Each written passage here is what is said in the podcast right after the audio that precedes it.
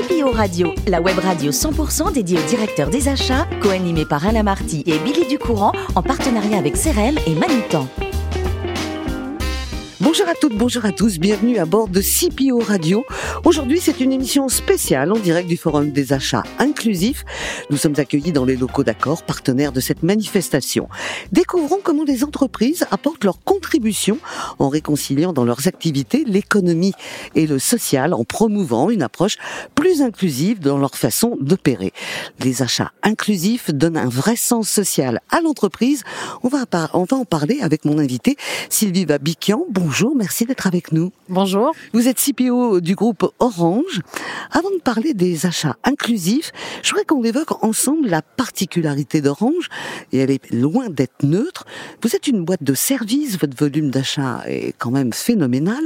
Vous ne produisez pas, mais vous achetez presque tout. Alors, est-ce qu'on peut résumer en disant que les enjeux des achats inclusifs sont finalement portés par le choix que vous mettez à prendre vos fournisseurs?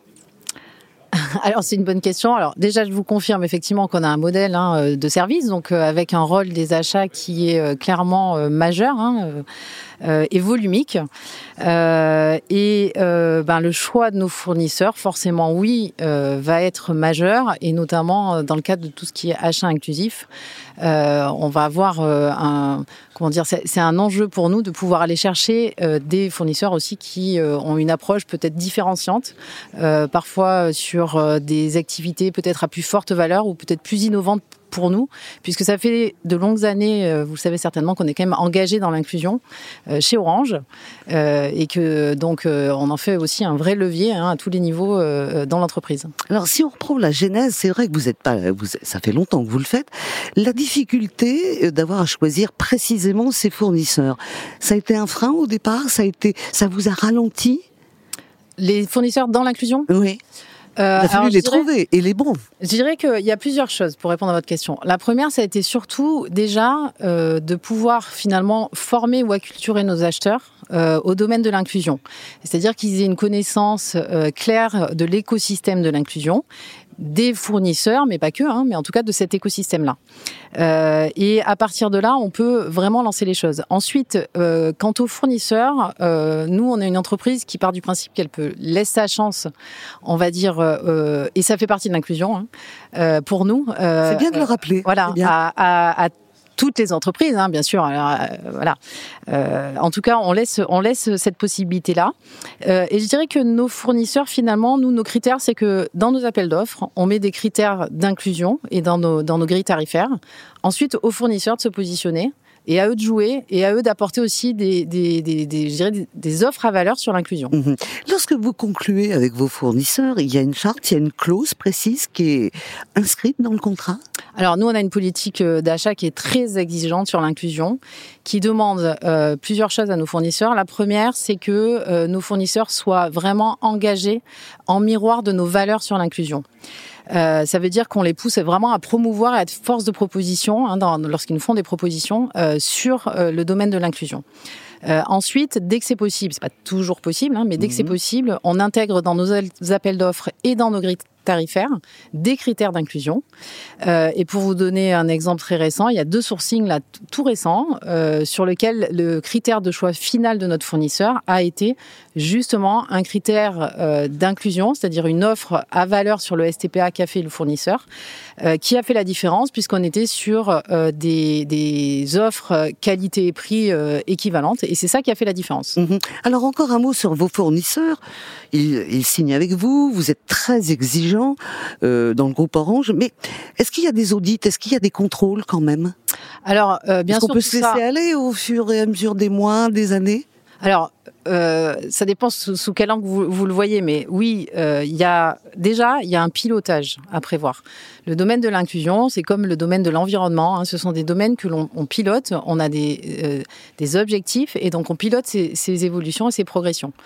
Euh, donc ça, c'est le premier point, et c'est les chiffres aussi qui quelque part euh, témoignent euh, de notre engagement. C'est la preuve du fait que l'on progresse sur ces sujets. Et donc au-delà, au-delà de ça, qui nous permet de piloter les chiffres, euh, on a tout des process d'achat une politique d'achat qui, définit des processus où effectivement euh, il y a des, des, contrôles, tout au moins une méthodologie euh, qui est appliquée, qui est, vérifiée, qui est contrôlée.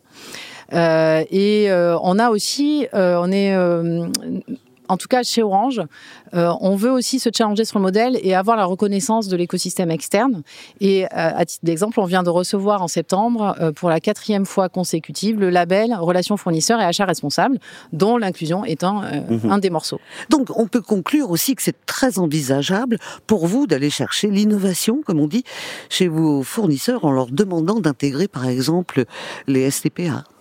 Alors l'innovation, euh, c'est un sujet justement. Aujourd'hui, nous, enfin ce que je disais, on a quand même euh, je trouve une certaine expérience et une certaine maturité sur le sujet. Il faut qu'on arrive à la renforcer dans la durée. Il faut que l'inclusion, ça soit euh, euh, quelque chose qui soit durable et qui continue à s'accélérer. Il faut qu'on continue à faire bouger les lignes.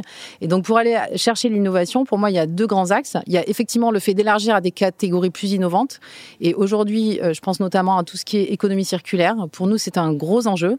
et ben, récemment, justement, on a lancé avec Cordon Group le premier euh, circuit de reconditionnement de terminaux mobiles 100% euh, euh, français et 100% solidaire, puisqu'il est fait avec Cordon Group et Handy Print, avec une équipe de personnes en situation de handicap basée sur Bordeaux. et on compte bien s'appuyer là-dessus hein, pour aller toujours plus loin sur des, domaines innovants. Mhm. Est-ce que, au niveau de votre direction de chez Orange, est-ce qu'on, quand on a mis tous ces programmes qui sont indispensables aujourd'hui, comme les achats inclusifs en route, est-ce qu'on vous a donné un objectif? Est-ce que maintenant que tout est un peu mieux installé, vous avez des performances à donner? Alors, on est en train de les. Ce qu'on faisait jusqu'à maintenant, c'est qu'on pilotait la progression. Euh, plutôt avec des objectifs de progression. Aujourd'hui, on est en train de, de justement euh, travailler à définir le meilleur modèle d'objectivation. Euh, c'est pas si simple que ça aux achats de définir un modèle. Euh, on peut le mesurer de différentes de différentes manières, puisqu'aux achats on travaille plutôt sur des dépenses projetées du TCO. Ensuite, il y a le facturé, le réel, et on pourrait aussi le mesurer en volume d'emploi, par exemple. Donc, on est en train de définir le modèle qui sera le, le plus pertinent pour nous pour l'avenir, justement pour se fixer maintenant un objectif un peu différent. Alors je vais sortir un peu de votre euh, cadre euh, des achats, mais le fait d'avoir mis cette politique en route, quel est le retour client? Est-ce que ça a eu un impact? Est-ce que les clients sont demandeurs aujourd'hui? Alors, euh, en fait, les achats inclusifs, c'est un vrai levier euh, d'un point de vue du business. C'est-à-dire que nos clients, hein, je vais vous donner juste quelques éléments de contexte.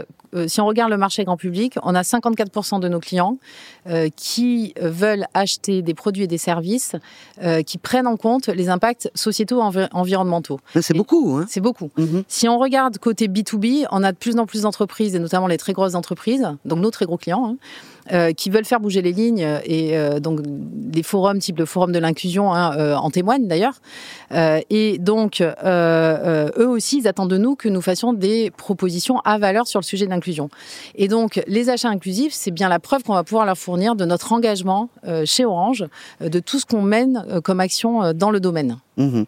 D'un mot, l'avenir, ça représente quoi pour vous dans ce domaine de l'achat inclusif? Alors nous, ce qu'on veut aujourd'hui, hein, c'est ce que je disais, c'est qu'on veut euh, euh, accélérer euh, sur l'inclusion et qu'elle soit vraiment durable dans notre entreprise. donc nos deux axes de travail, c'est le premier, je ne vais pas revenir dessus, mais c'est élargir à des catégories qui sont mmh. innovantes aujourd'hui et qui sont un peu disruptives par rapport à aux habitudes qu'on avait précédemment hein, dans le monde de, de l'inclusion. La deuxième chose, c'est vraiment la façon dont nous travaillons avec nos acheteurs et nos grands prescripteurs, hein, c'est-à-dire les donneurs d'ordre au sein du groupe, euh, pour euh, faire bouger les lignes, c'est-à-dire euh, vraiment arriver à se mettre dans une perspective que faire de l'achat inclusif, ce n'est pas du tout vouloir dégrader la qualité, bien au contraire, et c'est même aujourd'hui la possibilité d'aller chercher des activités finalement à plus forte valeur, versus peut-être des idées préconçues par le passé de tâches répétitives, simples. et donc ça veut dire travailler encore plus en amont nos appels d'offres avec nos donneurs d'ordre en interne euh, pour qu'ils prennent bien conscience de ça, euh, décortiquer finalement les activités dont ils vont avoir besoin, les compétences nécessaires, et c'est ce qui va nous permettre d'aller chercher l'innovation et d'aller vers des domaines encore plus innovants et des domaines qui sont très structurants pour nous dans les années à venir. Je remercie infiniment Sylvie pour toutes ces explications. C'est la fin de cette émission spéciale de CPO Radio en direct du Forum des achats inclusifs. Retrouvez toute notre actualité sur nos comptes Twitter et LinkedIn. Rendez-vous mercredi prochain à 14h précise pour une nouvelle émission. L'invité de la semaine de CPO Radio, une production b2b radio.tv.